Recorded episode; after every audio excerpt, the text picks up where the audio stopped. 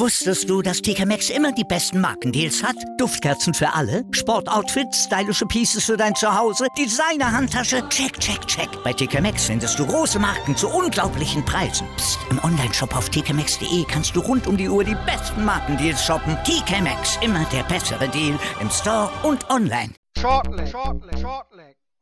We're gonna rock the show. Shortleg, shortleg, shortleg. Bang your head and let it flow. Shortleg. Der Daten.de Podcast mit Thomas Shorty Seiler. Shortleg, shortleg, shortleg. Das Viertelfinale bei der PDC WM 2020 ist komplett und damit hallo und herzlich willkommen zum täglichen Shortleg Podcast hier auf daten.de. Mein Name ist Marvin Fanbum und heute wieder bei mir zu Gast Kevin Barth. Hi Kevin. Hallo Marvin. Ja, wie immer die Info am Anfang. Shortleg könnt ihr hören auf den folgenden Podcatchern wie meinsportpodcast.de, Spotify, YouTube, Anchor und vielen weiteren Seiten. Alle Infos gibt es auf daten.de slash shortleg. Ja, Kevin, wir kennen jetzt alle acht Viertelfinalisten. Heute wurden die letzten sechs Partien ausgetragen. Was ist dein kurzes Fazit schon mal von diesem Samstag? Ja, es war irgendwie ein komischer Tag. Also es war, wir haben nicht das, das allerhöchste Niveau gesehen. Wir haben immer wieder in, in Phasen dann entsprechend Spieler gesehen, die, die richtig explodiert sind. Wir hatten es mehrfach, dass Spieler in Führung gegangen sind, dann der Gegner wieder aufgeholt hat. Ähm, eine, einer in einem Moment ist das Match komplett gekippt, einmal am Nachmittag und am Abend hat es dann jeweils der ähm, eingeholte Spieler dann wieder geschafft, ähm, das Match dann äh, zu Ende zu spielen. Wir haben alles dabei gehabt, von Siebensatzspielen bis zu einem klaren 4 zu 1 Erfolg. Ähm, ja, vom, vom Level hätte ich mir insgesamt ein bisschen was Höheres für so einen Achtelfinaltag äh, versprochen. Ähm, aber es ist, wie es ist. Ne?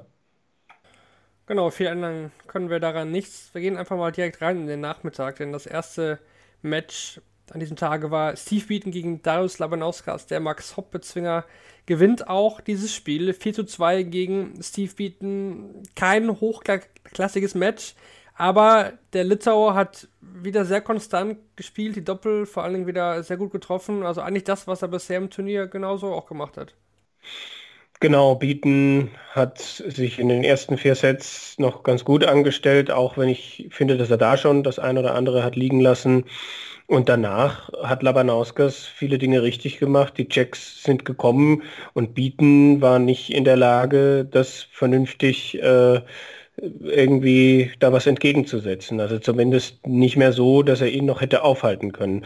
Die Scoring Power habe ich bei Bieten bei dieser WM schon besser erlebt und auch das Finishing hat schon besser geklappt. Also ich glaube schon, dass es für ihn eine, eine vergebene Chance ist. Labanauskas 94er Average, das ist nicht schlecht, aber ähm, auch nicht das, wo du denkst, hm, das könnte jetzt fürs WM-Viertelfinale reichen. Ich glaube, der hat jetzt keinen Average über 95 spielen müssen, ähm, um in die Runde der letzten acht einzuziehen. Und das äh, äh erlebt man eigentlich bei so einer WM auch eher selten tut aus deutscher Sicht vielleicht auch etwas weh, wenn man sieht, äh, dieser Weg wäre auch für die Deutschen Gaga Clemens und Max Hopp möglich gewesen und vielleicht war die Chance auf ein Viertelfinale bei der WM so groß wie noch nie. Ja, ich denke, das kann man so sagen. Also Gabriel Clemens, von dem wir uns mehr erhofft hatten, Max Hopp, der gegen Labanauskas seine Chancen nicht nutzen konnte. Also es ist schon eine WM, wenn man sich die Auslosung anguckt, wo man einer verpassten Chance nachtrauern kann, weil so ein Viertelfinale, das gibt 50.000 Pfund, das gibt weitere Möglichkeiten. Okay, es ist ein Duell mit Van Gerven, was jetzt ansteht, aber wenn du da dann einen Sahnetag hast, wer weiß, was da dann nochmal hätte passieren können. Für Dart Deutschland, für die Außendarstellung, für die Berichterstattung der Medien etc. wäre es einfach schön gewesen, wenn diese WM nicht schon vor Weihnachten aus deutscher Sicht äh, beendet gewesen wäre. Trotzdem muss man Labanauskas, denke ich, ein großes Kompliment machen, weil er einfach so cool bleibt. Also auf mich ja. macht er einfach so einen ruhigen Eindruck, den wirft er irgendwie nicht aus der Bahn, der nutzt seine Chancen einfach brutal effizient da oben auf der Bühne. Das ist richtig und äh, man, ja, auf der einen Seite ähm, können, das, können die Gegner die Fehler, die er macht, nicht bestrafen. Zumindest war es bislang so und auf der anderen Seite ist er einfach auch zur Stelle, wenn er zur Stelle sein muss und er kann ja nichts dafür, wenn, wenn man es ihm nicht schwerer macht bislang. Ja, das soll es dann schon zum ersten Spiel gewesen sein, denn so die absoluten Highlights gab es da jetzt nicht. Ein bisschen mehr Feuer auf der Bühne gab es dann zwischen Kim Halbrechts und Luke Humphreys. Luke Humphreys gewinnt am Ende mit 4 zu 1. Ja, gibt es den ersten Satz eigentlich äh, aus der Hand, den klaut Halbrechts ein wenig und danach geht es aber irgendwie doch nur noch in eine Richtung, so wirklich, denn ja, es gab eine Situation, Kevin, ja, das sollte man nicht machen und das wurde jetzt von Humphreys brutal bestraft. Was hat äh, Halbrechts da falsch gemacht? Ja, Halbrechts war auf dem Weg zu einem 11 oder 12 Data und äh, Humphreys stand bei 146 Rest und Halbrechts hat äh, es nicht so gespielt, dass er einen Dart auf Bull bekommen hätte, sondern hat äh, einen anderen Weg gegangen oder ist einen anderen Weg gegangen, um sich in Finish zu stellen. Ich glaube, Triple 10 hat er gespielt anstatt äh, 16 Bull. Ähm, und Humphreys macht halt die 146 zu. Und wenn man das dann noch in die Aussagen reinmischt, die Kim Halbrechts nach diesem Match getroffen hat, dann war das halt einfach relativ arrogant, einem Luke Humphreys diese 146 nicht zuzutrauen. Ähm, und eine relativ hohe Sicherheit von Kim Halbrechts da vorhanden, dass er sich in dieser Partie wird durchsetzen können. Aber Humphreys hat das klasse gemacht und hat danach keine Zweifel mehr aufkommen lassen, dass er sich dieses Ding holt. Hatte dann auch mal eine Phase, wo er fünf Lecks nacheinander in 67 Darts eingefahren hat, wo dann seine Stärke richtig schön durchgeblitzt ist. 95er Average, das ist in Ordnung. Äh, ich denke, er hätte noch ein bisschen besser spielen können. Aber auch er hat einfach das genutzt, was da war. Und äh, Kim Halbrechts muss sich in dieser Situation fragen, wieso er das macht. Also es ging ja jetzt nicht darum, dass Humphreys auf 170 stand oder so, ähm, 146, wenn der erste im Triple ist, dann kann das durchaus funktionieren. Und das, das war einfach, also ich verstehe es nicht.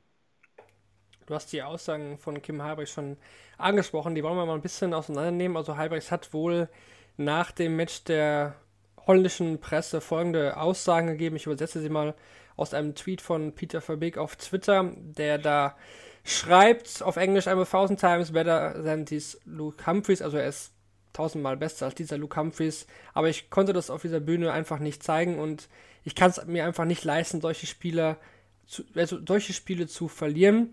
Weiter he heißt es da, ich hatte das einfachste Draw dieser World Championship und habe damit nichts anfangen können. Das ist sehr frustrierend, wenn man so einen Spieler im Achtelfinale gegenübersteht. Luke ist kein Top-Player, da muss diesen einfach schlagen und wenn du das nicht machst, dann bist du kein Top-Player yourself. Also ja, schon äh, interessante Worte, die Halbrechts da getroffen hat. Was ist äh, deine Meinung zu diesen ja, Aussagen vom Belgier? Also auf der einen Seite sollte man das nicht zu hoch hängen, weil es sehr schnell nach dem Match, denke ich, passiert ist. Und da immer wieder, wir haben das mit Raymond von Barnefeld erlebt, immer wieder auch schon Aussagen getroffen wurden, wo die Spieler dann hinterher denken, hm, hätte ich vielleicht nicht so gesagt. Und ich gehe fast davon aus, dass da noch eine Entschuldigung von Kim kommen wird mit ein paar Tagen Abstand. Auf der anderen Seite ist es halt schade, dass ein Spieler über 30, der seit acht, neun Jahren auf der Profitour ist, diese Professionalität noch nicht hat das zeigt halt auch, dass im Dartsport in dieser Richtung noch viel Arbeit da ist. Kim Halbrechts ist einer der schlechtesten Verlierer auf der Tour. Das möchte ich schon so sagen. Also auch Sagt ich habe, selbst über sich. Ja, ja. Also äh, ich habe ihn hinter der Bühne auch schon erlebt und äh, kenne auch Leute, die sagen, ähm, Dartspieler sind die ärmsten Menschen auf der Welt, zumindest einige, wenn sie dann ein Spiel verloren haben. Das, das ging ja sogar so weit, dass er bei der Europameisterschaft EDAT in Slowenien, als er da irgendwie gegen Soran Lerchbacher verloren hatte, dass dann danach äh, irgendwie Störgeräusche von irgendeinem äh, Menschen aus der Halle, der von irgendwo geschrien hatte, ähm, irgendwie danach auseinandergenommen wurden und man da bei anderen wieder die Schuld gesucht hat. Also wenn etwas nicht funktioniert, ist Kim Halbrechts der Erste, der nicht damit umgehen kann, der die Schuld bei entweder bei sich sucht oder dann eben auch ziemlich ähm, argumentativ seltsam bei anderen. Und das ist schade, weil eigentlich ist er, wenn man ihn persönlich kennt, und ich hatte das äh, Vergnügen, dass ich ihm schon regelmäßig auch mal hinter der Bühne begegnet bin, er ist ein zugänglicher, netter, sympathischer Mensch, aber durch diese Dinge ähm, macht er sich das dann halt auch wieder kaputt. Und äh, das ist schade, weil ich nicht finde, dass er das nötig hat. Auf der anderen Seite wissen wir aber auch, dass es für ihn nicht einfach ist, weil er aus den Top 32 rausgefallen ist, weil da psychische Probleme da gewesen sind und vielleicht immer noch da sind. Und ähm, deswegen hat diese Medaille zwei Seiten. Ne? Ja, das ist auf jeden Fall die Frage, äh, wie weit sind Anspruch und Realität da auseinander? Das trifft eigentlich auch auf Adrian Lewis zu, da kommen wir dann sofort zu. Aber noch die Antwort von Luke Humphries, die kam dann auch vor einer Stunde bei Twitter rein. Die wollen wir euch natürlich nicht vorenthalten. Da heißt es, auf diese Aussagen von Kim Halbrechts beziehend, dass es ein sehr respektloser Kommentar von Kim ist. Ich habe eigentlich gedacht, dass man sowas von ihm nicht hören würde. Äh, wenn er denkt, dass er tausendmal besser ist als ich, hätte er das auch auf der Bühne zeigen können, hat er aber nicht. Ja, ich denke, damit äh, ist zu dem Thema alles gesagt. Oder möchtest du da noch äh, drauf? Nein, ich denke, Humphreys hat die Antwort auf der Bühne gegeben und äh, Humphreys zeigt seit längerem, dass er äh, kein schlechterer Spieler als Kim Halbrechts ist. Das kann ich vielleicht abschließend noch sagen. Ja, ich denke, ähm, das ist so vor allem in den letzten Wochen und Monaten ziemlich deutlich, dass Humphreys ein zumindest mal gleichwertiger, wenn nicht sogar aktuell deutlich besserer Spieler als Kim Halbrechts ist. War auch noch sehr interessant war bei diesem Match. Da wurde das Board nämlich nach dem ersten Satz gewechselt. Also man hat auch gesehen, dass die Spitzen von Halbrechts wirklich sehr, sehr tief ins Board gehen. Und nach dem ersten Satz war es wirklich komplett zerrissen, das Board, obwohl da ja äh, auch noch nicht so viele Darts drauf geflogen sind. Im Laufe des Spiels wurde es dann besser. Ob es jetzt wieder an Bord gelegen hat, keine Ahnung, aber das noch äh, eine Bemerkung am Rande. Ja, nach Kim Habis kam dann der zweite Belgier, Dimitri Vandenberg auf die Bühne gegen Adrian Lewis, über den wir gleich auch noch sprechen werden. Sehr, sehr komisches Spiel. Also Vandenberg liegt 1 zu 3 zurück und schafft das Comeback, gewinnt am Ende 4 zu 3. Ja, was fangen wir mit diesem Spiel an, Kevin? Ja, also die Kämpferqualitäten von Dimitri möchte ich mal hervorheben, aber für Adrian Lewis lief es natürlich genauso ähm, andersrum, genau andersrum wie seine beiden bisherigen Spiele. Ähm, er musste nicht einem Rückstand hinterherlaufen, sondern lag selbst vorne und hat es dann verspielt. Also er, er führt 2-0 und muss dann eigentlich den dritten Satz in meinen Augen auch gewinnen. Ich glaube, da stand es 1-1 im dritten Satz und in den nächsten beiden Legs vergibt Louis Starts auf Doppel und Vandenberg holt sich seinen ersten Satz, dann kommt das 3-1 und dann ist äh, alles nicht mehr so richtig da bei Louis. Die Scoring Power fehlte so ein bisschen, äh, die, die, die Chancen, die er dann noch bekommen hat, hat er nicht so richtig genutzt. Und äh, Dimitri ist stärker geworden. Dimitri hat seine Sicherheit gefunden und dann ging es in diesen siebten Satz. Und ähm, ja, bezeichnend für mich das letzte Leck, wo Adrian Lewis sich mit den ersten zwölf Darts, glaube ich, nur auf äh, 190 spielen konnte. Dann macht Dimitri Vandenberg einen großartigen Setup-Shot und spielt sich von 214 runter auf äh, 40 Rest. Lewis danach noch mit einer äh, ähnlichen Aufnahme, ich glaube 174 für 16 Rest. Genau, ja. ja, aber die kam halt dann zu spät. Also hier hat Luis halt eigentlich eine Leistung gezeigt, 92, 93, 94er Average, wie er sie im ganzen Turnier gezeigt hat und wo er ja der Meinung war, stellenweise, dass das großartig war. Aber da hat man dann halt gesehen, dass wenn ein Gegner da ist, der die Schwächen von ihm nutzt, dass es dann eben einfach nur halbwegs solide und durchschnittlich ist. Sehr auffallend war auch wieder, wie Vandenberg sich da auf der Bühne selbst ja, runtergebracht hat. Also mental wohl auch wirklich jetzt viel gemacht. Ähm, hat ja auch im Interview mit Shorty, äh, was ihr auf unserem YouTube-Kanal auf daten.de äh, nachhören könnt, sehr lohnenswert an dieser Stelle, gesagt, dass sein, sein Vater mit ihm sehr viel gearbeitet hat, weil die letzten Wochen und Monate liefen jetzt ja nicht so gut und dann hat er wohl auch wirklich geweint und seinen Vater angerufen und gesagt, wir müssen irgendwas ändern. Der hat da mit Dimitri zusammen einen Trainingsplan erstellt. Und auch im mentalen Bereich hat man jetzt anscheinend nochmal was, was nachgelegt. Also man hat gesehen, die auf der Bühne wirklich auch Gesten gemacht hat, so zum Durchatmen, einmal runterkommen von den wichtigen Momenten, auch nicht zu viel zelebrieren, damit die Emotionen und das Adrenalin nicht so hoch schießt. Hat sich auf jeden Fall in den entscheidenden Momenten ausgezahlt. Ja, Dimitri ist, glaube ich, schon jemand, der total bodenständig ist und immer wieder auch in der Lage ist, sich selbst zu hinterfragen.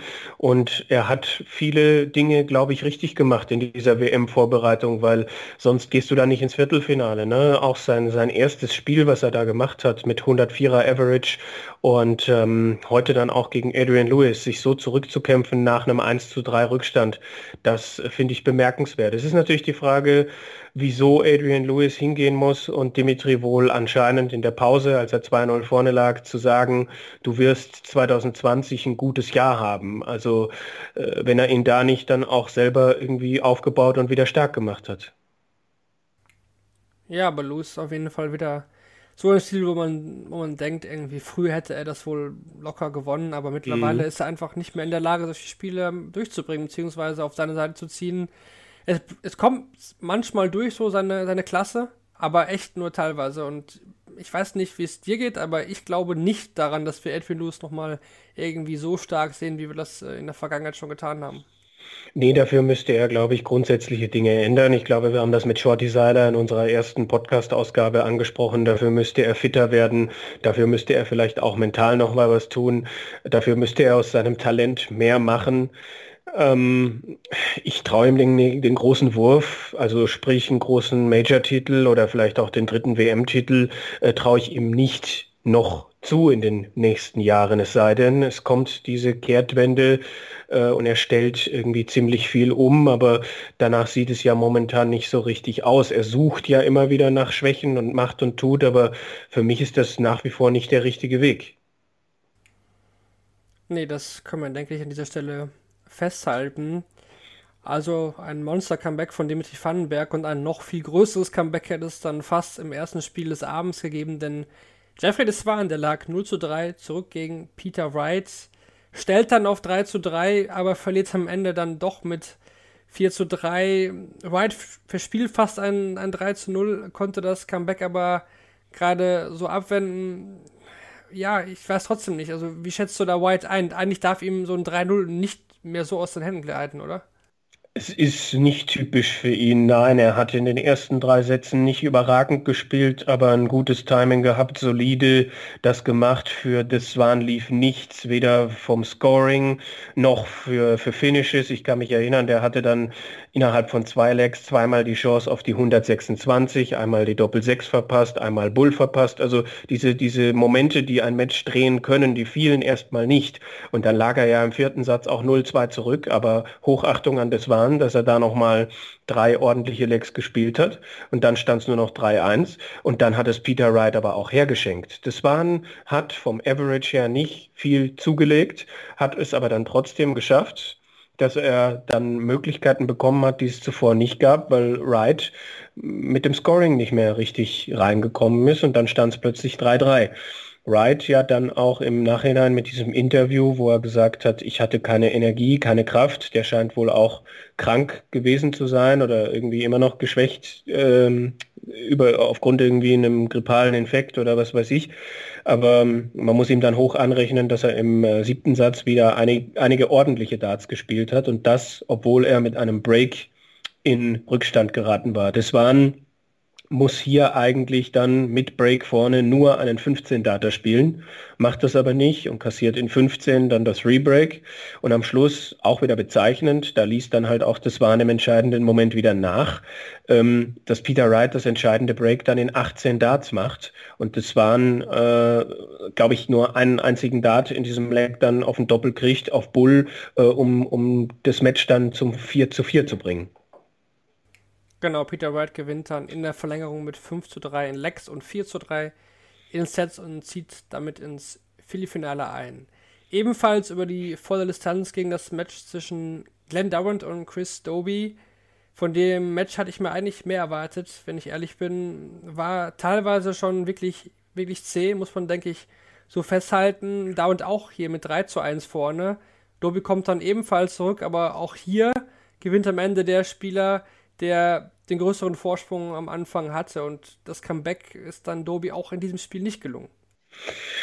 Ja, Dobi in meinen Augen auch jemand, der eigentlich hätte relativ bald irgendwie führen müssen. Also bei dem ich mir hätte denken können, wenn der seine Chancen besser nutzt, dann führt er 3-1.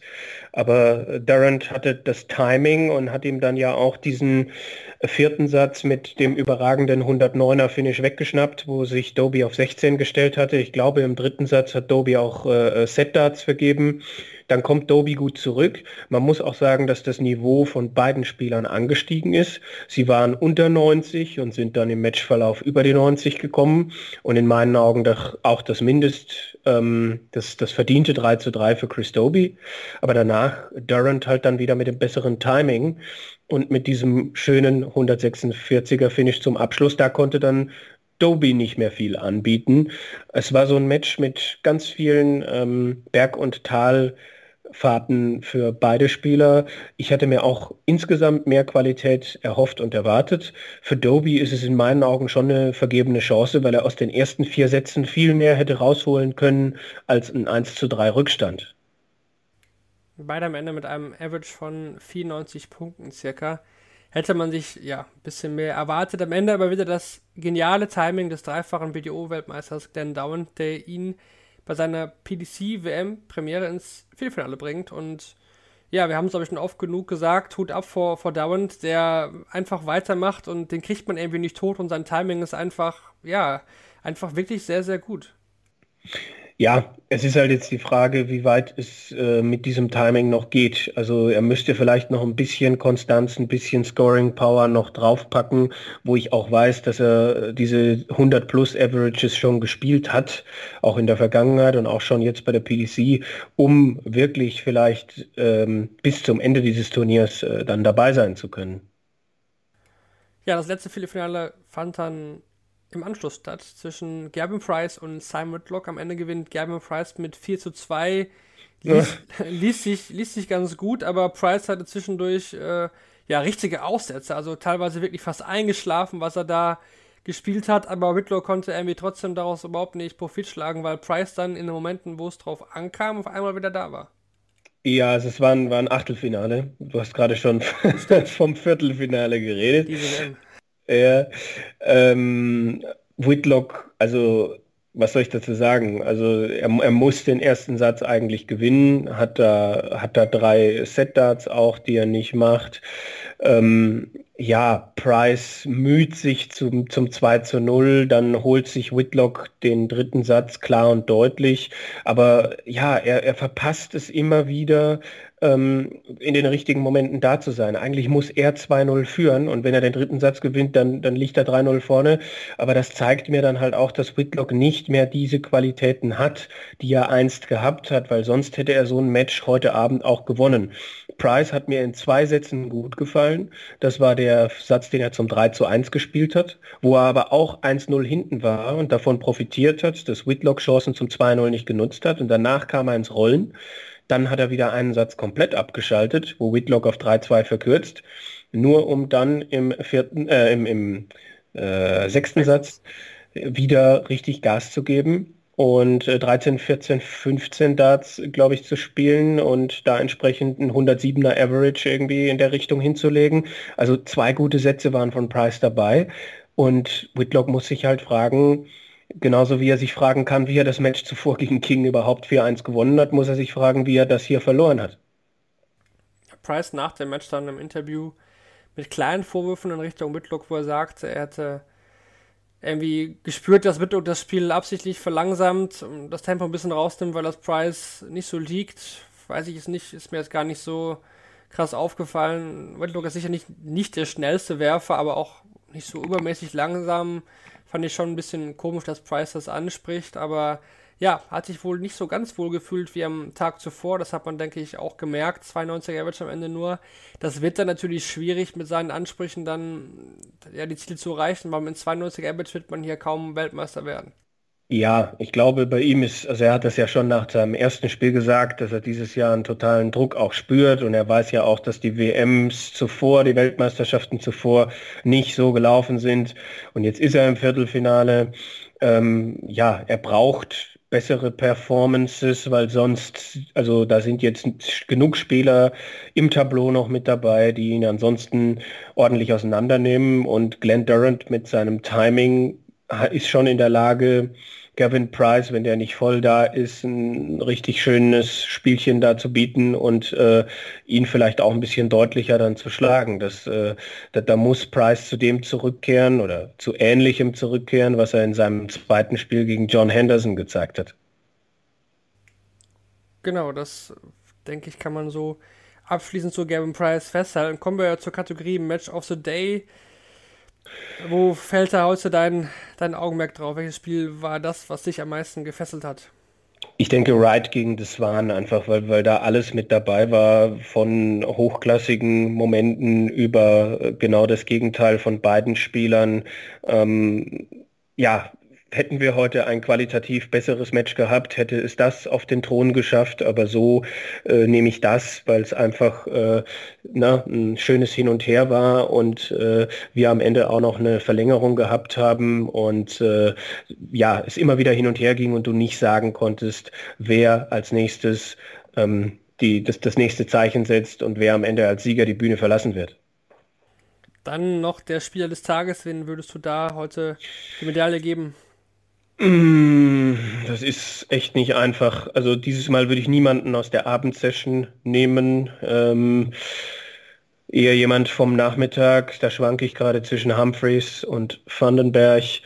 Mm, ich würde mich tatsächlich für äh, Luke Humphreys entscheiden, weil es nicht selbstverständlich ist, ein Achtelfinale wo du ganz genau weißt, das ist jetzt kein Gegner aus dem ersten Regal, das ist ein Gegner, der unkonstant ist und den ich schlagen kann. Es ist nicht selbstverständlich, da dann von vorne weg das Ding zu spielen, Fehler eiskalt auszunutzen und ähm, am Ende dann relativ klar 4-1 zu gewinnen. Deswegen ist Luke Humphreys mein Player of the Day.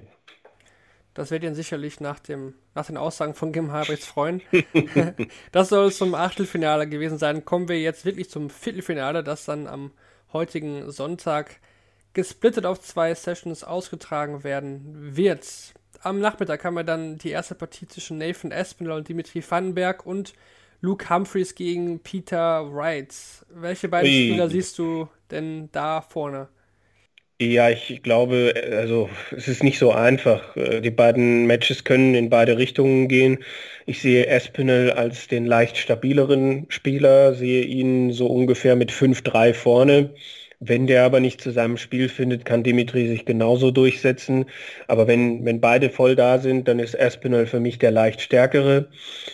Und nachdem sich Peter Wright da heute durchgekämpft hat, sehe ich ihn auch leicht vorne gegen äh, Luke Humphreys, einfach weil der die Erfahrung hat und weil der jetzt immer wieder durchgekommen ist und weil die Distanz jetzt auch länger wird und man sich ein paar kleine Ausrutscher leisten kann, ähm, würde ich ihn auch ja 5-3, denke ich, vorne sehen. Also Wright und Aspinall wären die Sieger, auf die ich setzen würde. Genau, Best of Nine, jetzt im Viertelfinale die Distanz. Espinel sehe ich tatsächlich auch vorne gegen Vandenberg. Ich glaube, dass sein Spiel einfach ein bisschen kompletter ist aktuell, dass das von Dimitri noch konstanter.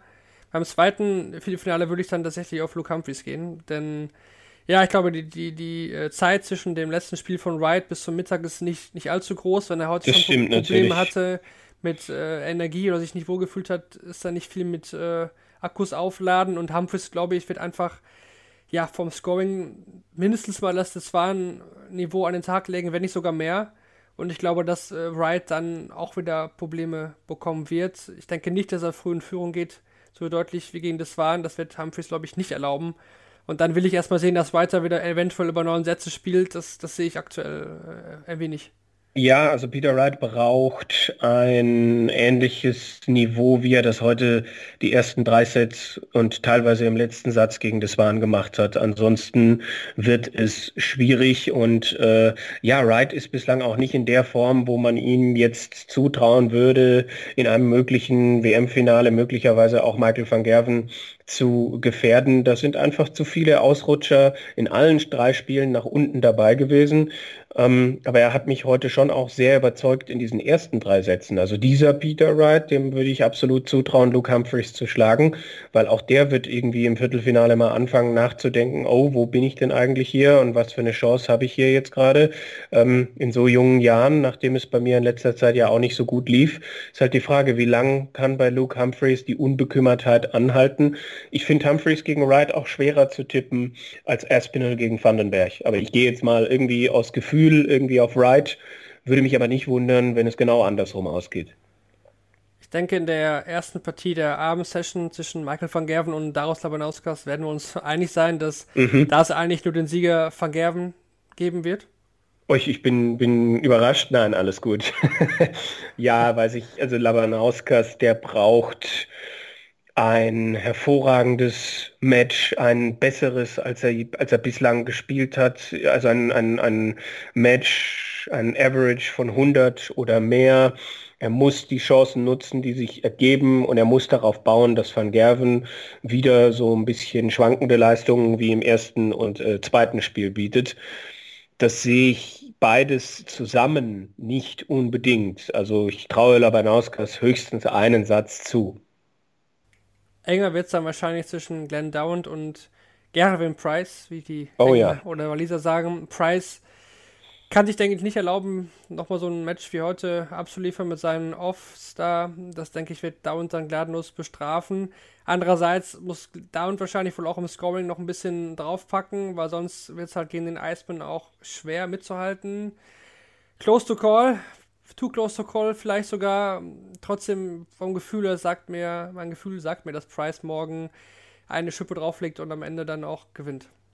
Ja, das sagt mir mein Gefühl auch. Äh, von beiden Spielern erwarte ich ein bisschen mehr. Bei beiden Spielern ist äh, Luft nach oben noch.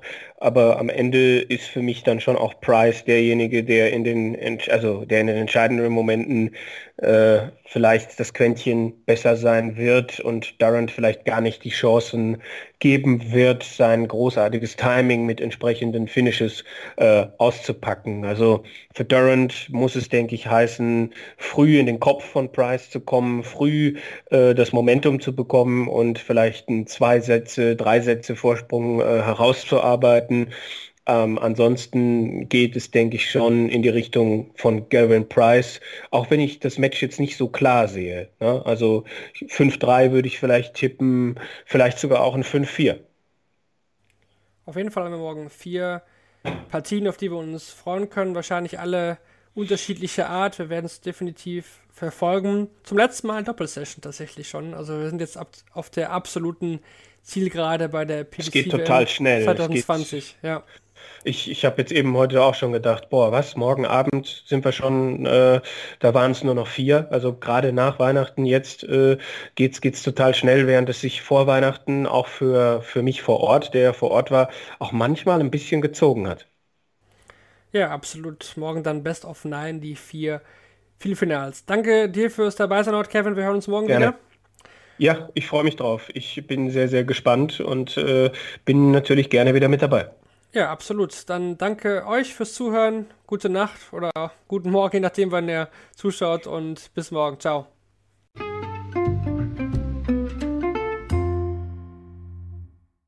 Wieder live von Ihrem Toyota-Partner mit diesem Leasing-Auftakt. Der neue Toyota Jahreshybrid. Ab 179 Euro im Monat. Ohne Anzahlung. Seine Sicherheitsassistenten laufen mit. Und ja, ab ins Netz mit voller Konnektivität. Auch am Start die Toyota Team Deutschland Sondermodelle. Ohne Anzahlung geht's in die nächste Runde. Jetzt los sprinten zu Ihrem Toyota-Partner. Wie viele Kaffees waren es heute schon? Kaffee spielt im Leben vieler eine sehr große Rolle. Und das nicht nur zu Hause oder im Café, sondern auch am Arbeitsplatz. Dafür gibt es Lavazza Professional. Kaffee am Arbeitsplatz, der genauso lecker schmeckt wie in eurem Lieblingscafé. Die perfekte Kaffeelösung für jede Art von Unternehmen. Klein, mittel, groß. Ihr habt auf jeden Fall einen Kaffee, der schmeckt.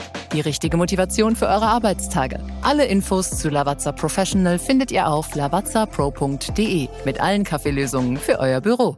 Wusstest du, dass TK Maxx immer die besten Markendeals hat? Duftkerzen für alle, Sportoutfits, stylische Pieces für dein Zuhause, Designer-Handtasche, check, check, check. Bei TK Maxx findest du große Marken zu unglaublichen Preisen. Psst. im Onlineshop auf tkmaxx.de kannst du rund um die Uhr die besten Markendeals shoppen. TK Maxx, immer der bessere Deal im Store und online.